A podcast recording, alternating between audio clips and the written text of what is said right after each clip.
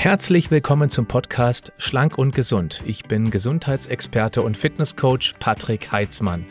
Dieser Podcast ist mir eine Herzensangelegenheit, weil ich dich unterstützen möchte, dass du noch fitter, gesünder und schlanker wirst. Schön, dass du mit dabei bist. Harun Ahmad ist Gründer der BioBalance und gefragter Experte zu den Themen Nahrungsmittelallergien und Unverträglichkeiten, Ernährungsmedizin und individualisierte Ernährungsoptimierung.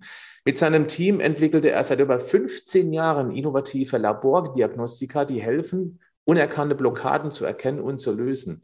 Mehrere tausend Ärzte und Heilpraktiker profitieren von den ernährungsmedizinischen Konzepten in ihrer Praxis. Mit weit über zwei Millionen Antikörpertestungen gehört sein Labor zu den wichtigsten Anbietern im Bereich Antikörperdiagnostik, die täglich von Patienten, Sportlern, Optimierern und Gesundheitsbewussten genutzt wird.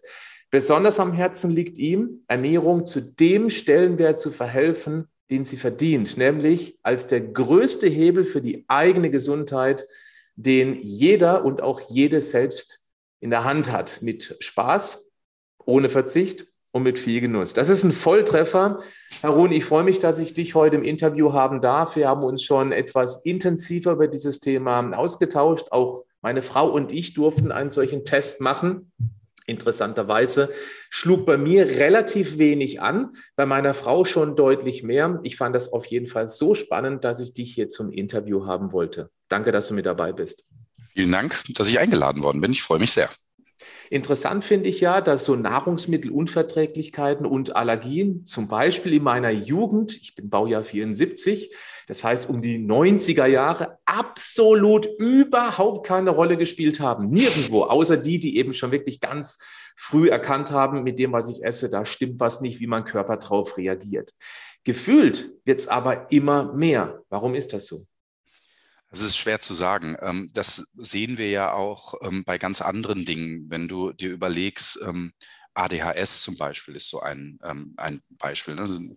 Da gibt es wenig gute Studienlage, aber da hieß es auch, früher gab es halt ein Zappel-Philipp in der Klasse, heute gibt es zehn Zappel-Philipp in der Klasse.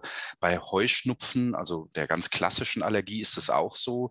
Früher hattest du ein, zwei Heuschnupfler, heute hast du ne, alle laufen mit tränenden Augen rumgefühlt. Ähm, da gibt es so ganz, ganz viele Beispiele, dass äh, die Belastung auf den Körper offensichtlich so viel größer geworden ist in den letzten 20, 30, 40 Jahren, dass der Körper anfängt zu reagieren. Das kann natürlich auch was mit der ähm, Verarbeitung von Lebensmitteln zu tun haben, ähm, dass sich da was verändert hat. Ich persönlich glaube aber, das hat sehr viel damit zu tun, dass die Belastungen auf unseren Körper größer geworden sind. Die Belastung durch die Verarbeitung, die Belastung auch durch die Umwelt, durch den Umweltstress. Gibt es da aus deiner Sicht einen Auslöser, den du für dich, ich meine, zwei Millionen solche Antikörpertests zu machen, ist ja schon wirklich eine gewaltige Summe. Gibt es irgendwas, wo du sagst, das ist so ein ganz typischer Trigger, auf den man achten sollte? Ja, das ist der Darm. Ja, ähm, man das? muss ja immer so, genau, man muss immer so ein bisschen unterscheiden. Ne? Da wird ja bei uns in der Branche wird mit Begriffen ja unglaublich, ähm, das wird ja alles in einen Topf geworfen. Ne? Der eine sagt, ich habe eine Allergie, der andere sagt, das ist eine Unverträglichkeit, der dritte sagt, oh, ich habe eine Intoleranz, der vierte sagt, ich habe gar nichts. Das sind aber sehr, sehr unterschiedliche Dinge.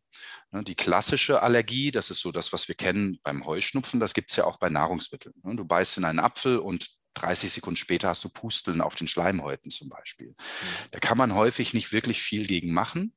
Es gibt Konzepte, das sind aber allen, für, also Gegensensibilisierungen etc. Ähm, da ist, gibt es aber immer noch keinen durchschlagenden Erfolg in der Therapie.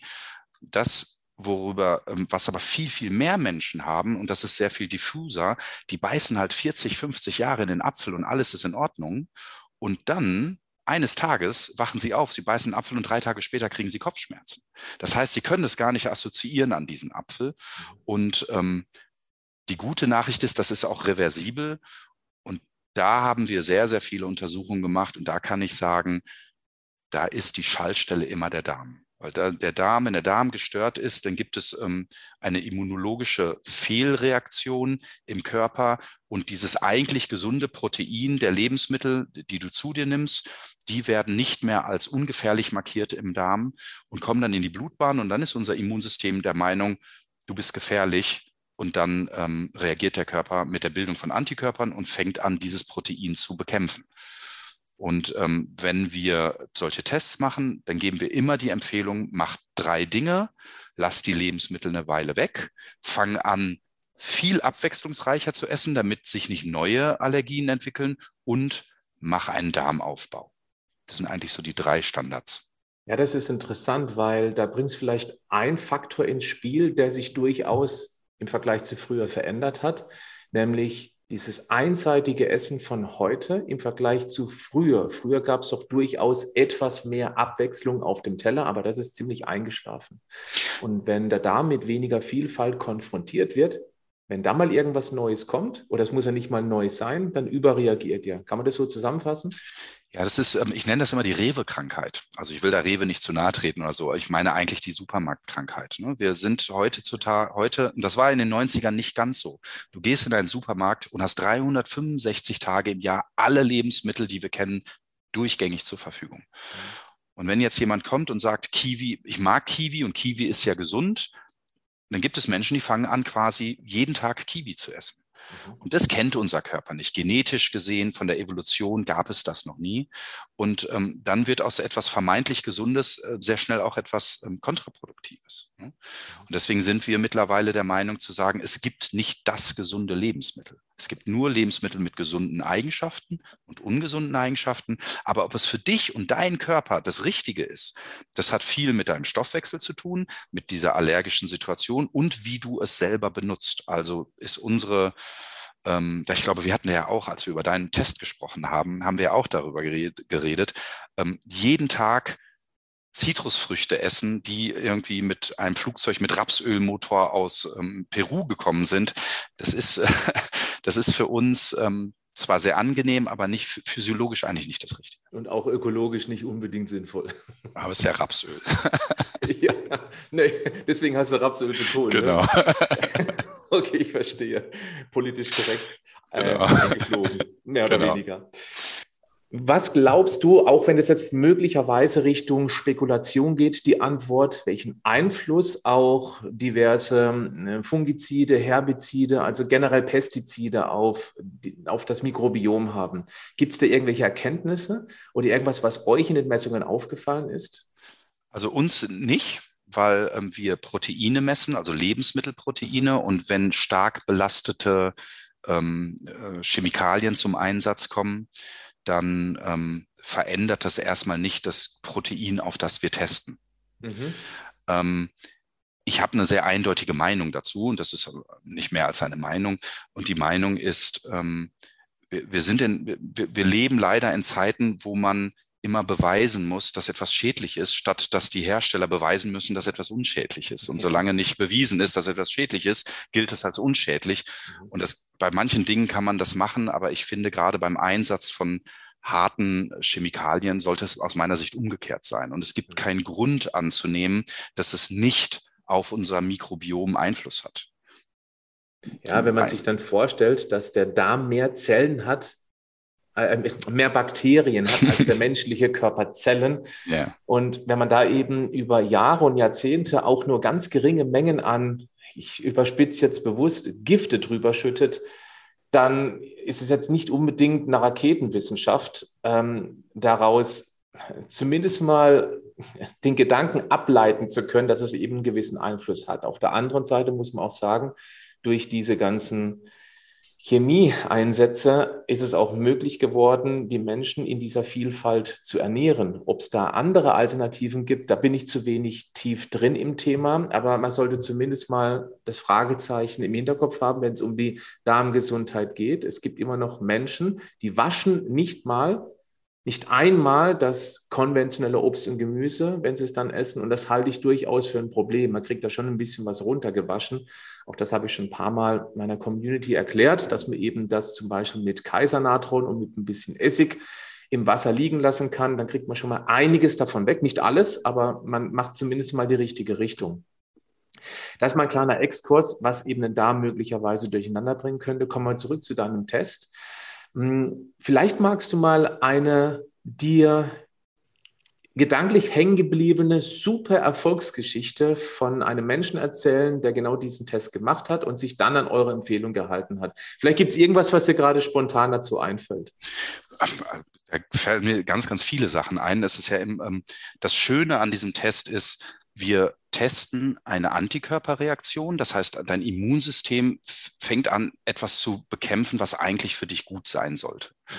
Und das, was noch schlimmer ist, ist, dass wenn es erfolgreich das bekämpft, äh, bekämpft kommt es immer zu einer Entzündungsreaktion. Die merkst du gar nicht, aber ähm, stell dir mal vor, du isst jeden Tag ein Brot oder du trinkst jeden Tag Milch oder du isst jeden Tag einen Apfel und darauf reagiert dein Körper und du hast jeden Tag eine Entzündung ähm, das wäre so, als würdest du dir jeden Tag irgendwie in der Haut dich ritzen und dann muss das irgendwie erstmal zusammenheilen. Und das ist natürlich erstmal nicht nur energetisch anspruchsvoll, ähm, aber Entzündungen sind in unserem Körper nur dann gut, wenn was repariert werden soll. Und jetzt haben wir, das nennen wir Silent Inflammation. Ich bin mir sicher, dass, ähm, dass deine Community auch schon mal gehört hat, die stille, unspezifische Entzündung, die sich gegen etwas richtet, wogegen es sich eigentlich gar nicht richten sollte. Und ähm, diese Entzündungen, die haben dann wieder ganz, ganz vielfältige Symptome, können die auslösen. Der eine hat Kopfschmerzen, der andere wird müde, der dritte kriegt Übergewicht, weil plötzlich die, eine, eine, eine Blockade stattfindet in der Insulinrezeption. Und ähm, das für mich eindrücklichste ähm, Beispiel war ähm, eine Patientin, die hatte seit ihrer Kindheit Migräne. Und ich habe die kennengelernt, da war die schon 35 Jahre alt und es war privat, also es war keine Patientin von uns oder so. Und ähm, sie fing relativ schnell an zu erzählen. Wir waren essen und dann hat sie irgendwie irgendwas weggelassen. Das ist mir natürlich aufgefallen, das ist eine Berufskrankheit und habe ich so gefragt und sagte sie, ja, sie verträgt das irgendwie nicht gut. Und eine Stunde später erzählte sie von ihrer Migräne und dann habe ich natürlich eins und eins zusammengebracht. Sie dachte, sie lässt das weg, weil sie vielleicht da einen Durchfall von kriegt. Und dann habe ich sie gefragt und dann wurde das irgendwie so eine lange Anamnese und sie hatte tatsächlich 20 Jahre lang schon Migräne und konnte drei, vier Tage im Monat nicht arbeiten gehen. Wir haben den Test gemacht. Da ist auch höllisch viel rausgekommen, das muss man sagen. Also auch die Alternativen, die wir dann empfehlen, die konnte sie teilweise nicht mehr nehmen. Und nach drei Monaten hat sie nie wieder eine Migräne bekommen, außer sie hat zu viel Alkohol getrunken. Ähm, und das, ist, das nehmen wir dann ja. Kurz rein, weil das finde ich wichtig, ja. weil du sagst ja, sie hatte so viel Reaktion im Körper, dass ihm sogar die Alternativen weggefallen sind. Mhm. Was hat sie denn dann letztendlich? Hat sie noch was essen können oder? Nee, ja, natürlich. also das ist das ist ja das Tolle. Ähm, weißt du, selbst wenn du ganz viele Reaktionen hast, wichtig ist doch erstmal auch das Wissen, wie häufig nimmst du denn das Lebensmittel zu dir? Mhm. Und wenn du jetzt auf Milch reagierst und du nimmst das jeden Tag zu dir, dann sagen wir immer, hey, lass Milchprodukte weg, mal für drei Monate. Wenn du aber auf Soja reagierst, das aber sowieso nur alle drei, vier Wochen mal genommen hast, mhm. dann wird es wahrscheinlich gar nicht dein Problem sein. Das heißt, das, was wir dann machen, ist, wir ähm, gehen dann immer nach Lebensmittelgruppen vor, wenn es sehr, sehr viele sind und sagen, lass nicht alles weg, weil, ne, wie du ja schön in der Einleitung gesagt hast, Essen ist Genuss und muss Spaß machen, hat einen hohen sozialen Faktor. Viel Kultur ist da drin. Wir definieren uns über unser Essen. Wir können den Menschen das nicht wegnehmen. Dann werden sie zur Hülle. Das ist Emotion. Aber wenn man sagt, pass mal auf, die höchsten Reaktionen hast du hier, hier und hier. Wir nehmen jetzt mal nur die Gruppe weg. Und zwar die, die du ganz viel gegessen hast und die sehr hoch reagiert haben. Und da bauen wir dir mal eine Alternative. Ähm, und dann gucken wir mal, was passiert. Und das funktioniert in der Regel immer. Also bei dieser Patientin war das dann weg. Das war weg und es ist bis heute weg. Und ähm, wenn du mal einen guten Fall haben willst, dann lad sie mal ein, da erzählt sie dir davon. Das ist echt spannend, weil wenn man dann tatsächlich einige Dinge weglässt, dass man so drastisch die Lebensqualität steigern kann. Wie du gerade erzählt hast, drei bis vier Tage war die ausgenockt pro Monat. Ja. Das ist ja aufs Jahr hochgerechnet, ist das ja praktisch. Also drei mal zwölf das ist ein ganzer Monat, was die weg ja. war vom Fenster. Hm. Das ist schon wirklich äh, interessant. Und natürlich werde ich auch den Link zu dem Test hier verlinken in den Show Notes hm. des Podcasts, in die Videobeschreibung, dass wer mit irgendwelchen unspezifischen gesundheitlichen Problemen herausgefordert ist, keine Idee mehr hat, was er machen kann, dann wäre das auf alle Fälle mal eine, eine Möglichkeit, das eben anzugehen. Das bekommt man bei dir ja, richtig? Genau.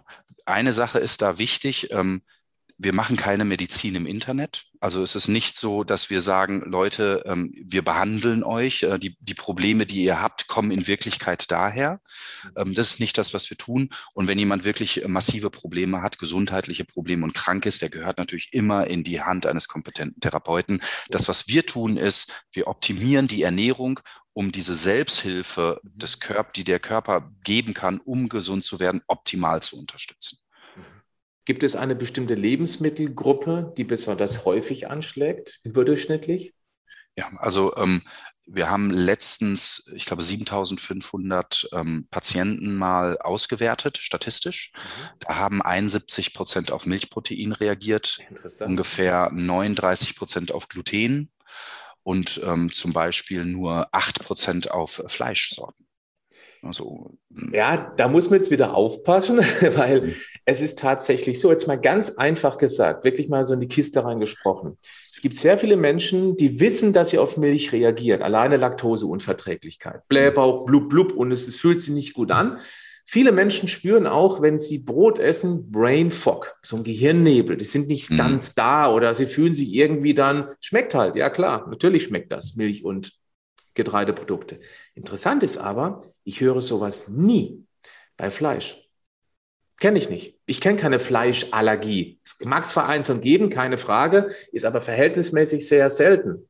Jetzt ist natürlich die Problematik, dass man vieles unter einen Hut bekommen muss. Rein gesundheitlich betrachtet, hochwertiges Fleisch, tipptopp, weil auch die ganzen Stoffe im Fleisch extrem gut bioverfügbar sind und eben, wie der Test auch ergeben hat, der Körper sehr selten darauf reagiert, anders bei den anderen Produkten. Und da muss man aufpassen, dass man eben ethisch und auch ökologisches nicht mit dem Gesundheitswert vermischt. Und das ist in der heutigen Zeit durchaus ein echter Spagat, das muss ich auch zugeben, fällt auch mir nicht einfach. Ähm, wenn die Menschen sich wieder tendenziell mit sehr hochwertigem Fleisch und Achtung, auch Innereien ernähren würden, was ich selbst ja auch nicht tue, aus verschiedenen Gründen, wo auch die Ökologie und die Ethik durchaus eine Rolle spielt. Aber wenn wir das tun würden, ich glaube, wir hätten drastisch weniger gesundheitliche Herausforderungen. Wie siehst du das? Ähm, kann ich dir nur zustimmen. Es gibt ja mehrere wissenschaftliche Gründe, warum das so ist auch. Ne? Ähm, der Mensch, die Genetik des Menschen ist ungefähr zwei Millionen Jahre alt. Also, ne, wenn man die ganzen Vorfahren und Vorstufen mitnimmt, aber das haben wir ja alles mitgenommen. Mhm. Fleischkonsum kennen wir seit 800.000 Jahren. Unsere Genetik, und wir sind Abbild unserer Genetik, kennt Fleischprotein seit 800.000 Jahren zum Beispiel Milch und ähm, Getreide, das, was ich gerade genannt habe, wir, kennen wir erst seit fünf bis zehntausend Jahren, nämlich ja. erst seit wir Ackerbau und Viehzucht kennen. Ähm, das ist das eine Problem. Das zweite Problem ist Gluten zum Beispiel, ist ähm, der Fressschutz vor, also der Schutz vor Fressfeinden, ähm, hat also eine ganz eindeutige ähm, ähm, Aufgabe in der Pflanze. Das ist bei Fleisch gar nicht. Ne? Und ähm, bei Milch ist es auch so, ne, wir dürfen zum Beispiel nicht von einer Kuh nur Milch trinken. Das heißt, da muss ganz viel Milch zusammengekippt werden. Und die Immunsysteme, das ist ja auch ein großer Schutz für die Kälbchen, ne, ähm, ähm, ein Immunschutz. Und die Immunsysteme der einzelnen Kühe, die bekämpfen sich in der Milch miteinander. Und dann kommt es zu Entzündungen in der Milch etc. Ne? Und da, also das hat ganz, ganz viel auch damit zu tun. Ähm, du hast vollkommen recht, wenn wir natürlich Fleisch, äh, wenn wir Kühe ähm, in Massentierhaltung hochzüchten und denen den ganzen Tag nur Mais zu essen geben und die mit Hormonen vollpumpen, dann ist es nicht das Fleisch, was uns krank macht. Dann sind es die Hormone, die uns krank machen. Genauso wie wenn wir Wasser trinken. Genau. Mhm. genau. Wenn wir Wasser trinken, wo Hormone drin sind, dann macht uns nicht das Wasser krank, sondern die Hormone im, Hormone im Wasser. Mhm. Und daher kommt, glaube ich, auch der Unterschied, dass unser Immunsystem durch diese 800.000 Jahre sich auch viel besser an dieses ähm, Fleischprotein schon hat gewöhnen können. Mhm. Wie sieht es aus mit Reaktionen gegen Gemüse, gegen Obst? Gibt es da irgendwelche Auffälligkeiten? Ja, gibt es. Ähm, viel weniger als diese ähm, klassischen Sachen. Ähm, aber auch da, das hatte ich ja schon mal ähm, erwähnt, wir müssen immer unterscheiden bei dem Individuum, wie viel ist der denn davon? Ne? Also wenn jemand jeden Tag viel Gemüse isst und dann hoch reagiert, dann haben wir auch immer einen Hinweis, mit dem Darm ist was nicht in Ordnung. Viele Menschen reagieren zum Beispiel auf Ananas sehr, sehr hoch. Warum? Weil sie häufig Enzympräparate zu sich nehmen. Und dann ist da sehr häufig Bromelain drin.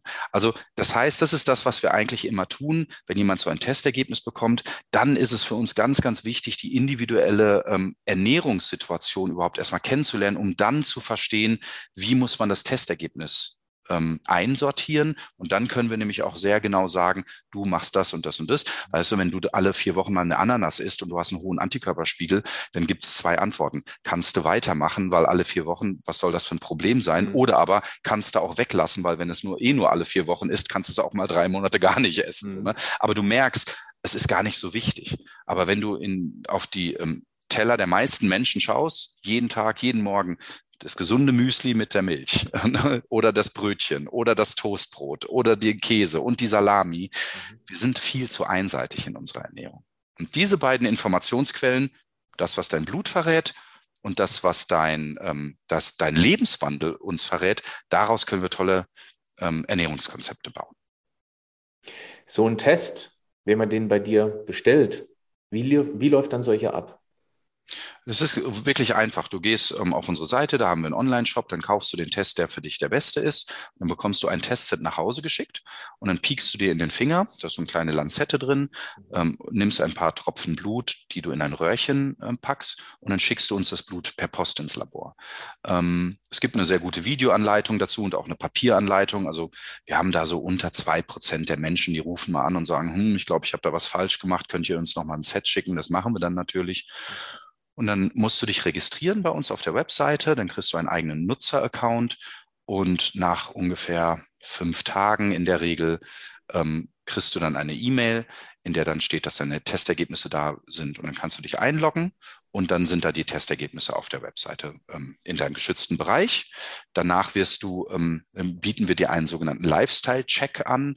Da fragen wir nochmal 50 Fragen rund um deine Ernährungs- ähm, Verhalten. Also wir fragen auch so allgemeine Sachen, wie viel Öle benutzt du eigentlich in der Küche und weißt du, was ein Rauchpunkt ist, so, ne? Mhm. damit wir dann einfach auch solche Sachen abfragen und ähm, Hinweise geben können. Und danach kannst du dann mit unserem Tele Team telefonieren und ähm, bekommst dann nochmal deine Fragen beantwortet und das genaue Ernährungskonzept. Da haben wir einen Haufen Artikel veröffentlicht. Wir haben eine kleine App mit Rezepten und so weiter und so funktioniert das im Grunde genommen. Mhm. Jetzt kann sich nicht jede oder jeder einen solchen Test leisten. Gibt es aus deiner Erfahrung mit so vielen Tests auch irgendwie eine ganz grundsätzliche Ernährungsempfehlung, also die wichtigsten drei, vielleicht sogar fünf Punkte, die jede und jeder beachten sollte, weil es meist den größten Impact hat? Ja, also das erste ist, Essen muss Spaß machen. ja. Essen ist unser Hirn und unsere Gene, die sind so viel mächtiger als wir mit unserem Bewusstsein. Wir können sie nicht austricksen.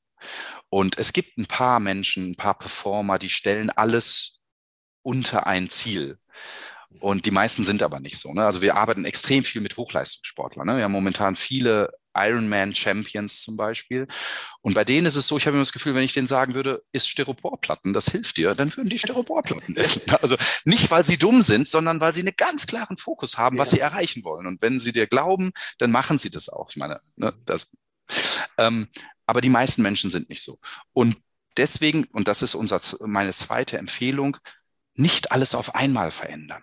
Die Menschen haben immer so dieses, und heute werde ich mein ganzes Leben verändern. Mhm. Und wenn du dir dann, wenn du dann diese Menschen drei Monate später wieder triffst, dann sind sie in allen alten Gewohnheiten. Das funktioniert nicht. Aber die Menschen, die so Small Steps machen, wenn du die nach drei Monaten, sechs Monaten, zwölf Monaten fragst, ne, die, die gesagt haben, ich habe jetzt mal drei Wochen nur mal zweieinhalb Liter Wasser getrunken und ich habe einfach mal nur am Sonntag die Brötchen weggelassen und ich habe die so kleine Sachen machen. Das ist Wahnsinn, wie sich so dann summierend sich das Leben bei den Menschen verändert. Das ist so unser zweiter Tipp. Ich glaube, der dritte Tipp wäre, wer Veränderung will, muss Dinge anders machen. Es gibt ja diesen tollen Einstein-Spruch, ja. Es ist Wahnsinn ist, wenn du ein, ein, äh, jeden Tag das Gleiche machst und ein anderes Ergebnis erwartest. Ja, genau. Ne, und wenn du von A nach B willst, das ist ja eine energetische Reise. Du musst Energie reinstecken, um von A nach B zu kommen. Dann musst du auch Energie reinstecken, um eine Veränderung zu kreieren. Und diese Veränderung bedeutet, Gewohnheiten zu verändern. Und das kann man sehr bewusst machen. Eine Gewohnheit ist zum Beispiel, nicht jeden Tag das Gleiche tun, nicht jeden Morgen den gleichen Ablauf haben, nicht jeden Morgen ins Badezimmer gehen, Zähne putzen, danach das machen, dann den Kaffee machen, dann und so weiter, sondern ähm, es hat ja auch viel mit Resilienz zu tun. Das hat viel. Wir brauchen, wir müssen wach sein und dann kleine Veränderungen wahrnehmen und dann Veränderungen machen. Und ich glaube, der letzte Tipp ist, immer zu quantifizieren, was man da tut. Das heißt, sucht, ne, also dieser Test ist zum Beispiel hervorragend zum Abnehmen geeignet, hatte ich ja erzählt, weil diese Insulinresistenz ist. Und da würde natürlich jeder sagen, ähm, ich gehe jeden Morgen auf die Waage oder jede Woche, je nachdem, ne, ob man Anhänger von, von dieser Zahl ist, die man da sieht, oder ähm, und dann hat man so einen quantifizierbaren Erfolgsfaktor. Ähm, und dann kann man sagen, guck mal, da funktioniert was, weil sich was verändert. Das kann man aber auch bei vielen anderen Dingen machen. Das kannst du bei Kopfschmerz machen, das kannst du bei Wachheit machen. Such dir etwas, was du trackst, und schreib auf, was du tust. Und dann hat man eine ganz tolle Basis, um zu sehen, was funktioniert eigentlich und wie gut funktioniert es. Und ach, guck mal hier, wenn ich hier am Abend das und das gemacht habe, habe ich am nächsten Morgen irgendwie 600 Gramm mehr auf der Waage gehabt. Und dann wissen wir, das können nur Wassereinlagerungen sein. Von welchen Lebensmitteln könnten das gekommen sein? Solche Sachen, die helfen ungemein. Es braucht halt eben dann auch den Ehrgeiz, sich mit dem Thema intensiver als bisher zu beschäftigen und nicht zu hoffen, dass es irgendwann per Fingerschnipp einfach besser wird. Das finde ich eine ganz wichtige Botschaft, ebenso dieses ein Schritt nach dem anderen und nicht alles auf einmal.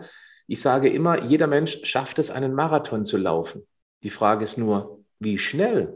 Viele Menschen rennen los und klatschen nach kurzer Zeit bewusstlos auf dem Asphalt und andere Menschen sagen, hey, es ist mir egal, wie lange es dauert, ich mache daraus einen Spaziergang. Dann dauert es eben mehrere Tage, bis ich diesen Marathon gelaufen bin. Ja, und? Es macht doch keinen Unterschied, wenn man es langfristig betrachtet.